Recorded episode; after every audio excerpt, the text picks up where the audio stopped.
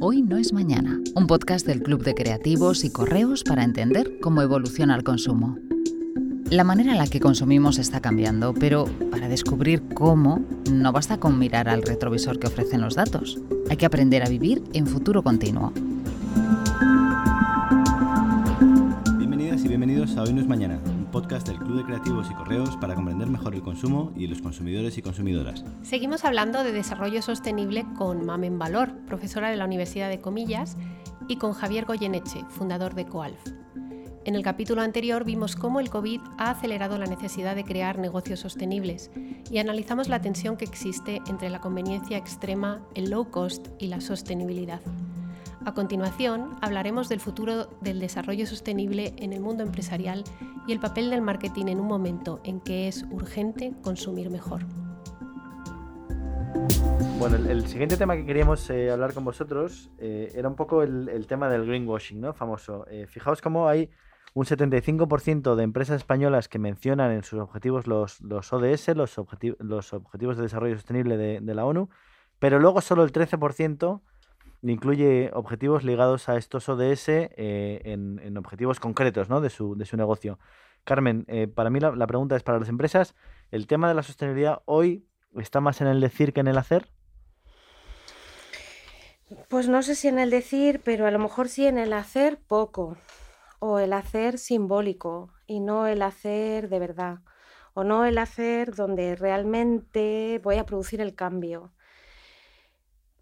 Que a veces este hacer está en la esfera, si pensamos en un modelo de negocio como círculos concéntricos, y pongo el hacer en el último, ¿no? Para que no socave eh, el centro pero para conseguir algunos ODS al final hay que tocar el centro. Entonces, desde ese punto de vista sí que hay que tocar el modelo de negocio, hay que tocarlo, hay que cambiarlo. Entonces, desde ese punto de vista sí que puede estar más en el decir que en el hacer. Yo diría que es más bien en el hacer poco, poco, o cosas con poco impacto. Aquí el, ejemplo que tenemos eh, es el de Javier. Eh, dicen lo de eso de eh, un principio no es un principio hasta que te cuesta dinero, ¿no? ¿A ti te ha costado mucho dinero EcoAlf? bueno, yo creo que tienes que ir tomando decisiones a lo largo de, tu compañía, ¿no? Para intentar ser coherentes. Y, esas, y esas decisiones, pues, pues muchas hacen que no son rentables a corto plazo. Mira, nosotros en el 2015 me acuerdo que dejamos de. Para nosotros, nuestro segundo producto más vendido eran los forros polares de poliéster reciclado, ¿no? Hasta que nos empezamos a meter en proyectos con todo el tema de los microfilamentos y nos dimos cuenta de que cada vez que se flava un forro polar suelta unos 20.000 microfilamentos al sistema. Y dejamos de venderlos, ¿no? Mm, de un día para otro. Em, hemos tomado las decisiones como dejar de sobreproducir, ¿no? Y eso para nosotros ha significado el año pasado bajar un 12% las ventas. Porque mm, cuando tú vendes, nosotros tenemos unos 1.600 clientes en Europa y ellos te hacen un pedido inicial por campaña y luego van pasando repeticiones a lo largo que va pasando la temporada, ¿no? Y yo les dije, mira, yo no voy a tener un stock listo por si me lo pedís, ¿no? Al final, pedir lo que queráis, pero, pero nosotros no vamos a sobreproducir, ¿no? Y eso pues ha sido una renuncia importante, pero claro, yo que decía con, pues, Con muchos miles de prendas, ¿no? Si no me las piden, ¿no? Entonces, bueno, tienes que hacer, no renunciar a hacer promociones, pues también es difícil, ¿no? Cuando vendes en sitios como el Corte Inglés, donde ven, bueno, ves que el porcentaje más grande de las ventas las hacen en ocho días de oro, Semana Fantástica, Black Friday. O sea, el cliente se ha acostumbrado a actuar, ¿no? Y si tú no haces ninguna promoción, algo, nosotros solo hacemos rebajas, ¿no? Que es la época tradicional, ¿no? Hacemos el mes de, desde el 7 de enero a mitad de febrero y hacemos julio. Pero no hacemos promociones a mitad de temporada, ¿no? Y eso pues te hace que tú estés en inferioridad de condiciones respecto a otras marcas que lo están haciendo, ¿no? Pero bueno, eso son es tu filosofía. Yo siempre digo, ¿no? Yo creo que lo que tienes que intentar es que tu compañía sea lo más coherente posible con lo que tú, ¿no? Que estrictamente hablando, tampoco deberíais llegar, debería llegar a un punto donde no hicierais rebajas tampoco, ¿no? Bueno, de alguna forma tienes que dar salida, ¿no? Piensa que tú, eh, la parte que nosotros vendemos a clientes, pues podemos fabricar lo que ellos nos piden, pero luego tienes tú tu parte de, digital, que, bueno, que representa un 20% de las ventas, y luego tienes tu parte de tiendas propias y corners que tú tienes que producir para eso, ¿no? Entonces, de alguna forma tienes que dar salida a eso. Em, y, nosotros entendemos que, bueno, pues la forma más... Eh, tradicional es la época de rebajas de toda la vida, ¿no? Eh, porque además entendemos que además esas continuas promociones a mitad de temporada lo que son es una competencia desleal con tus clientes. Eh, porque yo iba a ser siempre capaz de hacer eh, descuentos mucho más grandes que ellos, ¿no? Porque yo fabrico. Entonces nosotros no hacemos nunca y simplemente hacemos ese mes. Pero tienes que hacer algo. Ese producto que te sobra le tienes que dar salida, ¿no? Bueno, te iba a decir que incluso el referente en la categoría del moda sostenible, que es yo creo Patagonia a nivel mundial, probablemente, ellos también hacen rebajas. Em, ¿Es una marca en la que tú te mires eh, mucho al espejo para, mm, tomar notas o en, qué otras marcas te, inspiras para tomar ideas o para, o para adoptar prácticas? Patagonia soy súper fan, me encanta. Me encanta el fundador, me encanta la historia, me encanta decisiones que han ido tomando a lo largo de, em, bueno, a lo largo de su trayectoria, ¿no? Y, es una marca que, bueno, pues que, que es muy auténtica, Está muy bien. Sí, me has tocado una de las marcas que más me gustan. ¿Cuántas colecciones hacéis al año? Hacemos dos. ¿Solo dos? Sí, invierno y verano. Bueno, otoño, invierno, primavera, verano. Bueno, la siguiente pregunta iba, iba un poquito más para ti, eh, Mamen, pero probablemente también Javier tenga, tenga algo que decir. Fijaos, en, en 2016, hace cinco años ya, hubo un señor que se llama Steve Howard, que es el, o era el responsable de sostenibilidad de IKEA, que dijo que en el mundo occidental ya habíamos alcanzado el pico de consumo, ¿no? Pico de consumo de carne, de consumo de azúcar y de consumo de muebles incluso. Em, entonces, bueno, en, una economía circular que se basa en esos tres principios, que son reciclar, reutilizar, reducir, eh, bueno, ¿puede Ecoalf o, u otras marcas pasar del reciclaje y la reutilización a la reducción del consumo? ¿Cómo, cómo gestionan eso las marcas? Eh, pues él ha puesto, acabas de poner ejemplos buenísimos de marcas decrecentistas, ¿no?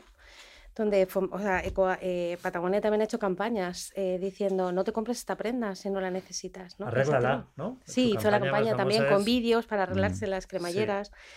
Y todo esto lleva a la reducción del consumo. Eh, o sea que esto se puede, se puede hacer. Y a lo mejor la reducción del consumo también puede ser la reducción de envases, por ejemplo. O sea, que te. O sea, no el consumo total, ¿no? Sino la reducción sí, de los materiales que están involucrados. Esto se, esto se puede hacer y hay mucho margen de mejora. Em, porque antes salía el tema de tener una prenda para toda la vida. Y esto en los estudios que hacemos eh, sale que conflicta con una cosa muy, muy importante también en el ser humano, que es la búsqueda de variedad. O sea, si, os fijáis en el COVID, parte de la monotonía o de la anomia que tiene la gente es porque la vida se ha vuelto muy monótona, ¿no? Muy repetitiva y nos gusta cambiar. Entonces, eh, o sea, antes decías la tensión entre conveniencia y sostenibilidad. Hay otra tensión entre variedad y sostenibilidad. Entonces vamos a tener que pensar en modos creativos de mantener, de reducir y al mismo tiempo mantener la variedad.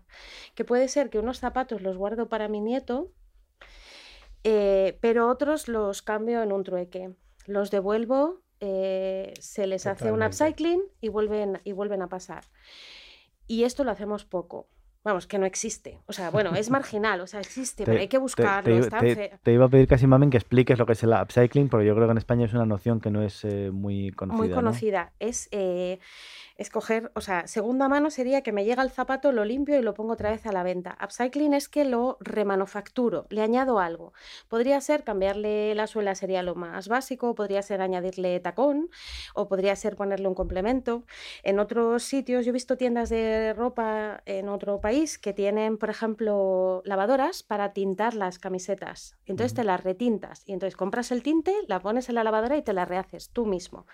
O te dan, hacen las camisas con cuello para quitar y entonces le cambias solo el cuello y los puños, que es donde se gasta, y el resto lo puedes mantener. O le quitas la manga, si se ha gastado eh, por la axila. De todo eso tenemos un margen de mejora gigante. O sea que, porque está muy bien como la mesa del salón de toda la vida, pero también pasa que después de 25 años dices, ya es demasiada vida. Estoy harta de la mesa del salón. Pero no necesariamente. además que, tienen recuerdos las cosas también, positivos y negativos. Es verdad, es verdad.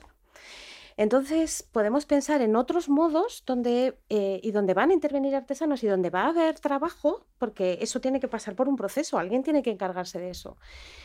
Bueno, yo creo que con creatividad tenemos mucho margen de mejora en reducción y en reutilización, mucho margen.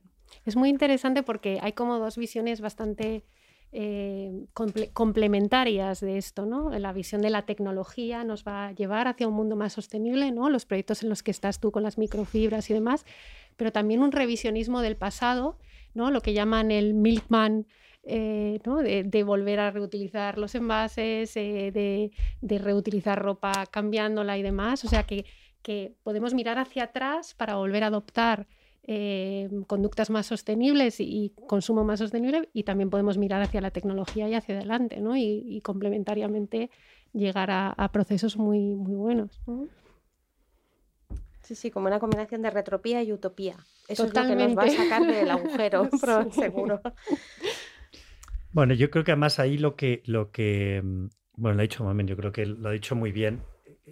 El, el consumo, que se frene el consumo en un mundo que no para de crecer y donde tenemos economías que están tirando tanto el consumo, es complicado. Yo creo que lo, la tecnología lo que va a ayudar mucho es a cómo creamos una economía circular, que a mí me parece importantísimo, ¿no? que está muy relacionado con lo que tú dices. ¿no? Y, y el final de ciclo vida útil de los productos es, yo creo que ahí tenemos tanto por hacer que es espectacular. ¿no? Mm. Nosotros nos llaman a dar conferencias de economía circular y yo siempre digo lo mismo, si nosotros no somos economía circular, seremos economía circular cuando seamos capaces de transformar otra vez todas nuestras prendas otra vez en filamento, cosa que hoy en día eh, estamos a punto de hacerlo solo con dos fibras, ¿no? pero eso tiene un, tiene, un, tiene un esfuerzo muy superior, que es que los productos tienen que estar ya diseñados para que el final de ciclo vida útil sea posible. ¿no?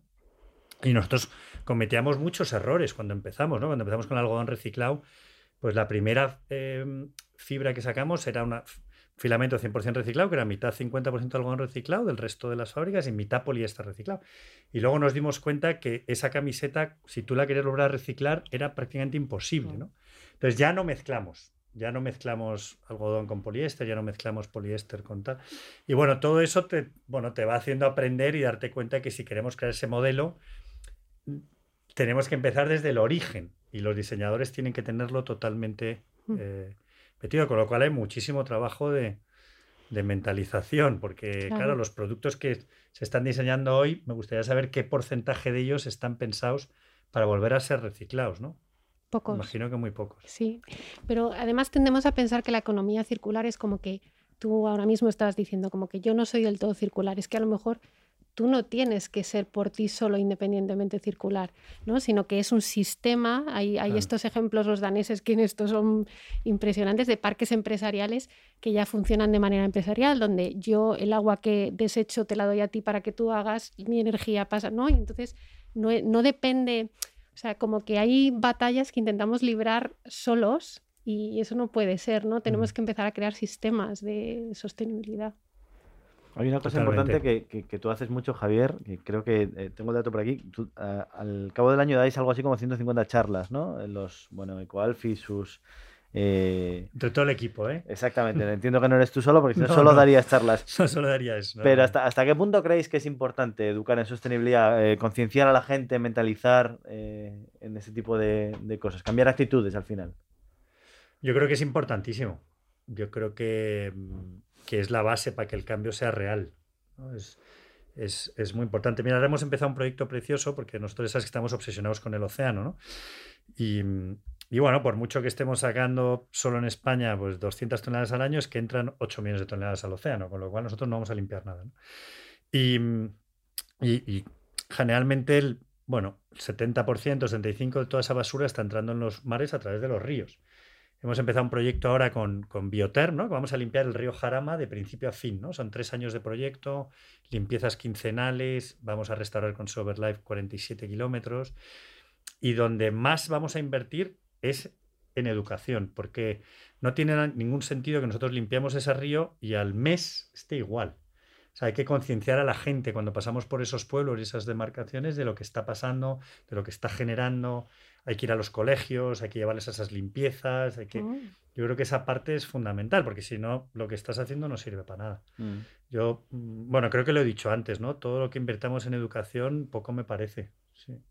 En ese, perdona, en ese sentido, eh, no es solo educarnos en sostenibilidad, ¿no? Voy a leer una cita que habíamos rescatado muy interesante del economista ecológico Jim Jackson que dice, el consumo es una historia sobre personas, sobre personas que son persuadidas para gastar el dinero que no tienen en cosas que no necesitan para crear impresiones que no durarán en personas que en realidad no les importan.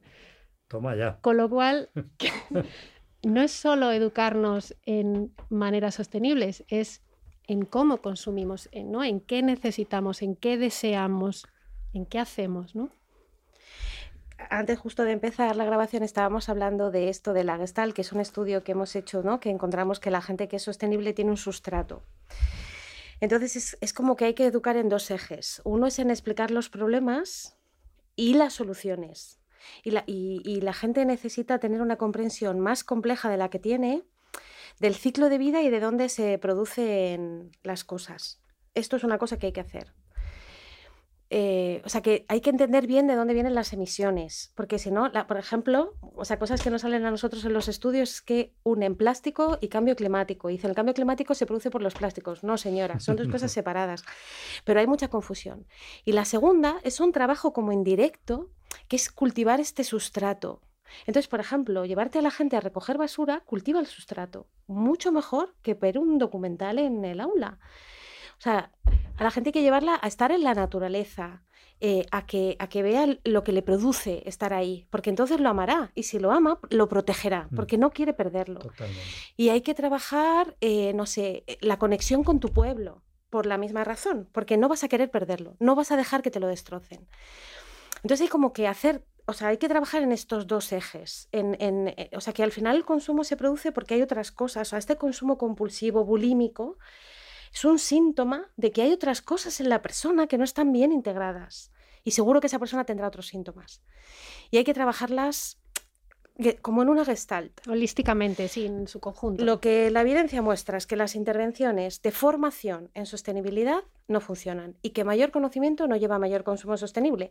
Hay un estudio en una revista que hicieron a estudiantes de ambientales que más que ellos, ¿no? Digo yo, o sea, no sabrá nadie y eran iguales que los demás facultades. Entonces, eso solo no sirve. Hay que trabajarle a la gente el autocontrol.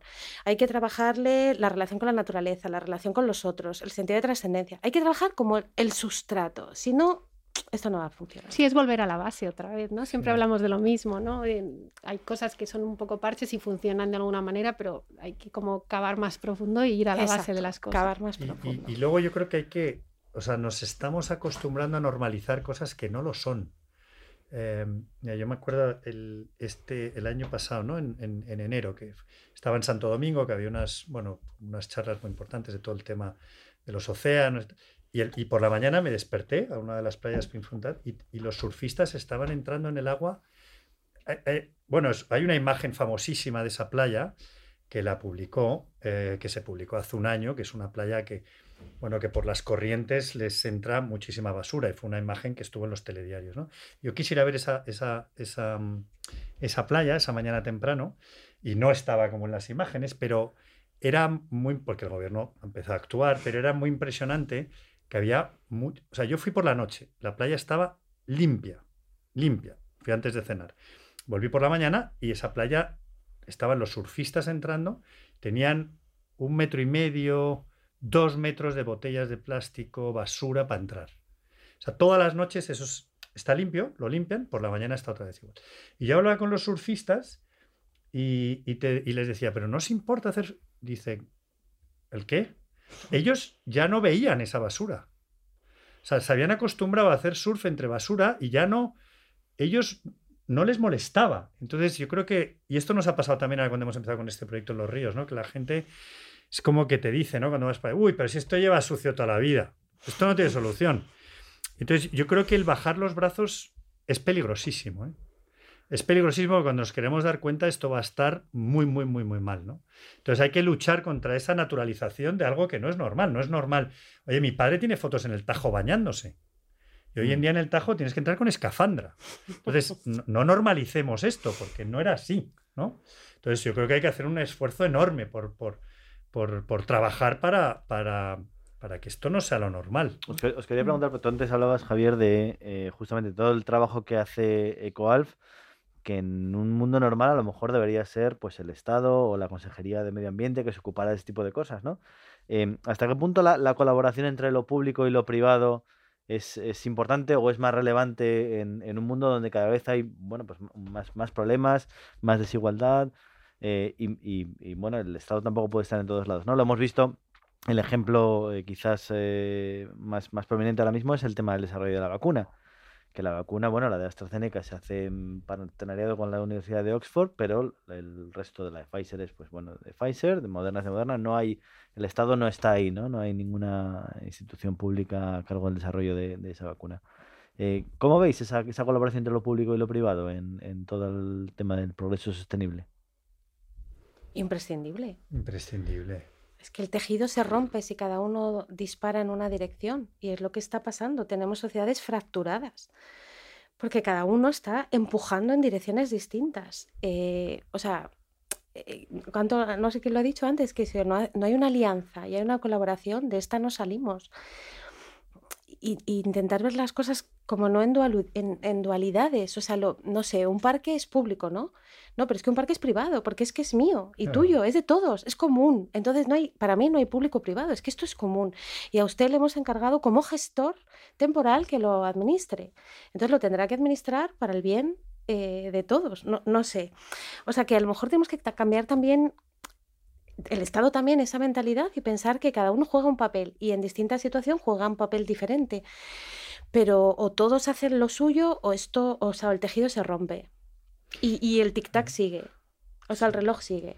Yo creo que es fundamental la colaboración público-privado, privado-privado, público-público. O sea, porque es que aquí, lo vemos que es que incluso entre, entre autonomías no son capaces de colaborar. O sea, que al final es que tenemos que colaborar entre todos, o sea, porque esto mm, tenemos que ir mucho más rápido, ¿no?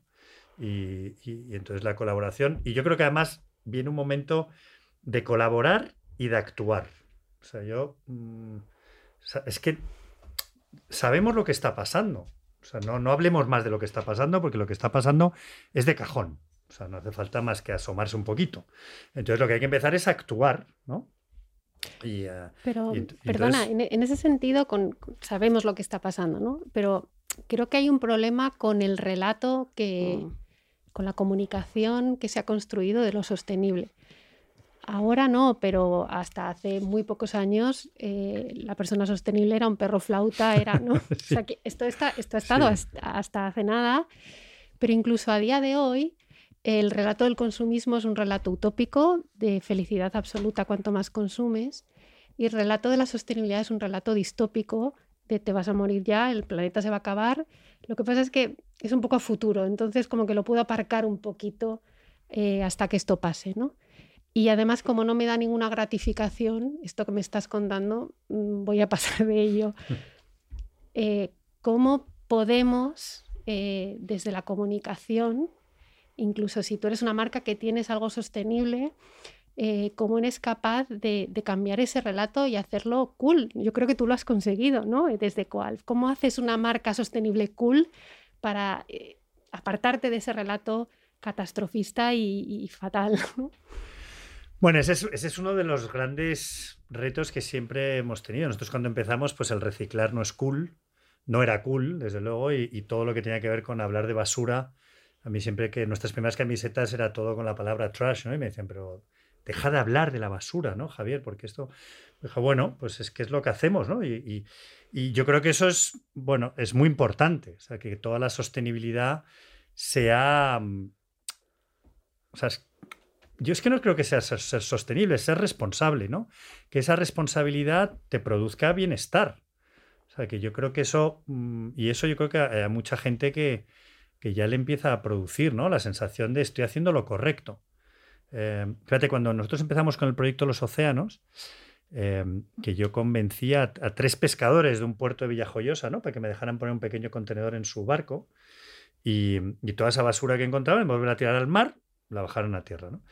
Y en ese momento había existido un proyecto financiado por la Comunidad Económica Europea que se llamaba Fish for Litter, que habían hecho una prueba piloto en Francia y pagaban a los pescadores por cada kilo de basura que sacaban del mar. Ese proyecto, desgraciadamente, a los siete meses paró, porque aparentemente pillaron a algún pescador que traía basura de casa y decía que estaba en esto. Y el proyecto paró, cuando paró el dinero, los pescadores. Y yo cuando empecé con los pescadores en, España, con la ayuda de Nacho Yorca, ¿no? que es pues, el jefe de las cofeas de Gante, hoy íntimo amigo, em, bueno, yo me pasé un año y medio yendo todos los jueves a un puerto distinto de España, esperando que vinieran de pescar, les esperaba, les invitaba una cerveza en la cantina y les explicaba el proyecto. ¿no? Hoy en día son 3.500 pescadores los que están sacando. ¿no? Y, me preguntaban y decían, ¿pero me vas a pagar? Digo, no. Digo, no, tú haz lo que tú pienses que es lo correcto. Si tú crees que lo correcto es, cuando te sale la pesca, volver a tirar la basura al mar, tírala. La volverás a pescar mañana, la vuelves a tirar así el resto de tu vida. O lo hacía tu padre, lo puedes seguir haciendo tú, tú mismo. Pero si tú crees que lo correcto es meterla en el contenedor y bajarlo a tierra, yo te pongo un contenedor y te la recojo cada semana. Y uno, dos, tres, cinco, quince. Y la gente luego te sorprendería. Esa sensación de que le apetece hacer lo correcto, ¿no? Y estoy orgulloso de hacer lo, correcto, ¿no? Y, y, eso funciona. Yo creo que nos tenemos que empezar a preguntar esas preguntas, ¿no? Y no pensando que me van a pagar o pensando que va a tener un rédito, sino ¿qué es lo correcto? Bueno, pues yo voy a optar por hacer lo correcto. Y lo correcto y como la inspiración. A mí esa me parece otra cosa. O sea, un relato que inspire. Y en eso pasa lo de que no tenemos buenos líderes. O sea, no tenemos a gente ¿no? que, te, que te inspire, o sea, que diga, o sea, cuenta conmigo, es que yo quiero esto, o sea, quiero mm. que me visualices, no una distopía, o sea, quiero que me visualices un mundo y digo, vale, dime cómo llegamos ahí, ¿no? Como en el documental mañana, o sea, yo quiero estar ahí, o sea, yo quiero ser parte de esto. Y yo creo que eso la gente reacciona muy bien, porque cuando hay una historia detrás, ¿no? Le mueves a un futuro que te visualizo, la gente se une más, menos, mm. con los niños, ¿no? Con la, o sea, con la vida, porque esto es lo que tenemos, la vida.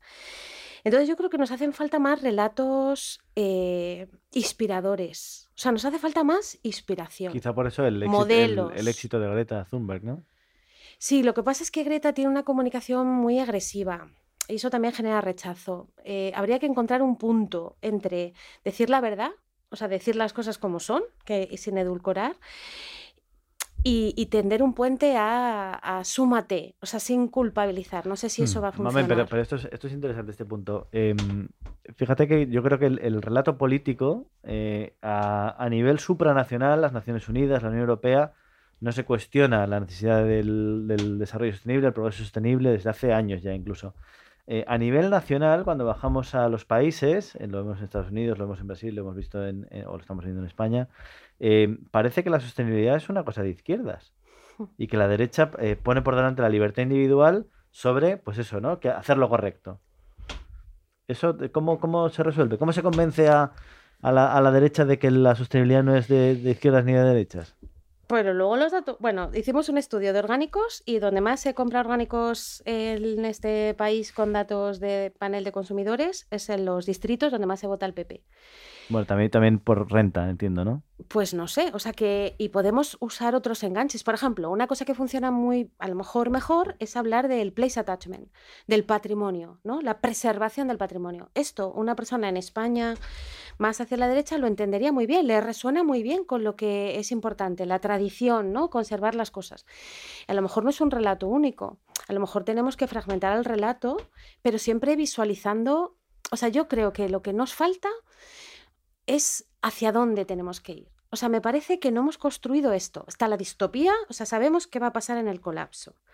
Vale, si eso no lo quiero, ¿hacia dónde tengo que ir? Eso creo que no está armado. O sea, me parece que no tenemos un imaginario colectivo de cómo va a ser el mundo feliz no basado en el crecimiento. Creo que ni lo tienen los políticos, ni lo tenemos los ciudadanos. Entonces seguimos en la rueda. Como bueno, es que no, hay, no hay plan B al capitalismo, ¿no? Pero me parece muy interesante esto que dices, que a lo mejor un solo relato no vale y estamos insistiendo en el mismo. Y, esto es más viejo que la comunicación, diferentes targets, diferentes relatos, aunque lo que subyace sea lo mismo, ¿no? A mí esto me parece muy, muy interesante, explorar qué fibra hay que tocarle a cada persona, porque en algunos a lo mejor es eh, haz lo correcto, en otros a lo mejor es la distopía les funciona, en otros a lo mejor es te vas a sentir tú mejor y tu familia mejor, no sé, esto me parece muy interesante. En otras tus nietos, en otras tu mm, pueblo. O sea, lo que no, lo que no funciona es el, mensaje catastrofista. Yo creo que ese no funciona, ¿no? Yo creo que tiene que haber. Em, la gente tiene que haber que, bueno, cuando te preguntan, ¿no? Pues, ¿cómo ves el 2050? Yo, pues depende de lo que hagamos de aquí al 2050. Mm. Es que está en nuestra mano, ¿no? Yo, la gente tiene que entender que está en nuestra mano, o sea, que, y, y que lo podemos hacer, pero también la gente lo que necesita ver es que que efectivamente hay proyectos que son realidad. O sea, si, dos compañías pequeñas se unen para limpiar el jarama, pues podríamos limpiar todos los ríos de España entre todos. No es tan complicado. ¿no? Pero aquí hay que ponerse en marcha, hay que dejar de decirlo y hay que ponerse en marcha. Y yo creo que lo que hay falta es teoría y falta remangarse. Por, por acabar y, y por resumir, ¿sois, ¿sois optimistas de cara al, al futuro, a esta década que arranca ahora en 2021? ¿En qué sentido? Bueno, Eh, yo creo cre- que... cre- cre- ¿creéis, ¿Creéis que el, que el ser humano va a ser consciente y va a ser capaz de cambiar? ¿O creéis que eh, las eh, maneras de ser eh, no cambian? Es que no sé si esto es un tema de manera de ser. Yo creo que depende de lo que hagamos. Que lo que hagamos va a depender de lo bien que sepamos tocar las teclas, de lo bien que sepamos comunicar esto, de lo bien que eduque yo y le traiga esto a mis alumnos en las O sea, depende de la suma de muchos esfuerzos. Hablando de lo más cercano, hay como dos previsiones, ¿no? Después del COVID, ¿no? Eh, si los felices años 20, lo cual sería terrorífico para la sostenibilidad o lo contrario, o una mayor moralización. O sea, una época de mayor, como, o sea, este habernos mirado hacia adentro que nos haga una ralentización, ¿no? Hemos pasado como de la bulimia y entonces este slowdown que estamos teniendo nos mantenga en una vida más eh, despacio. Eh, ¿Cuál de los dos se cumplirá? No tengo ni idea.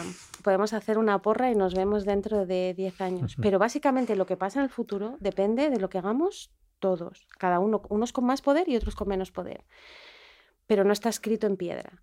O sea, no está escrito, lo tenemos que construir. Y antes decías una cosa de los políticos, o sea, de las alianzas, yo creo que otro problema que hay es que tenemos, es como que tenemos que eh, hacerlo bien desde la primera. Pues esto no va a pasar así. Esto tenemos que ir probando cosas y no pasa nada, probamos. No, lo, lo que decías de los forros. Ah, que no sale bien.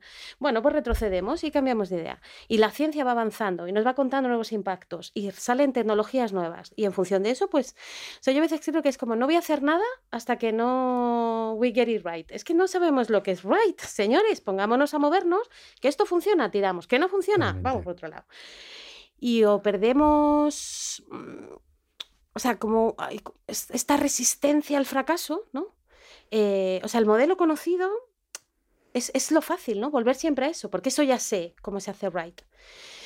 Entonces, esta sería la otra cosa. Necesitamos como más flexibilidad, más innovación. O sea, como las, el, el cóctel que hace ser una sociedad más innovadora. Creo. Javier, ¿alguna reflexión para terminar sobre el optimismo? Bueno, sobre optim- bueno, yo soy súper optimista en- en- con la gente. Soy cero optimista con nuestros líderes. O sea, creo que tenemos una crisis de líderes mundial que es tremenda, ¿no? Y, yo creo que mientras no cambiemos los líderes, esto va a ser muy complicado. Ahora, fe en la gente, absoluta. Yo creo que el mundo, o sea, la gente es mucho mejor que nuestros líderes. Pues si os parece, os emplazo a la temporada 10 eh, de Hoy no es mañana en 2030 y, y vemos cómo está la, la cosa. Mamen, Javier, eh, Judith, muchísimas gracias por acompañarnos en Hoy no es mañana. Gracias a vosotros. Muchas gracias. Hoy no es mañana es un podcast del Club de Creativos y Correos. Redacción, Judith Francisco y Adrián Mediavilla. Producción ejecutiva de Concha Bert, con Sandra Navarro y Laura Gispert. Música original de José Bataglio. La identidad visual es de Nacho Ginestra con Inés Fernández. La documentación de Diana Martín. Nuestro cariño y agradecimiento a todos los socios y socias del Club de Creativos y a los oyentes de Hoy no es mañana, que sois los que lo hacéis posible. Yo soy Adrián Mediavilla.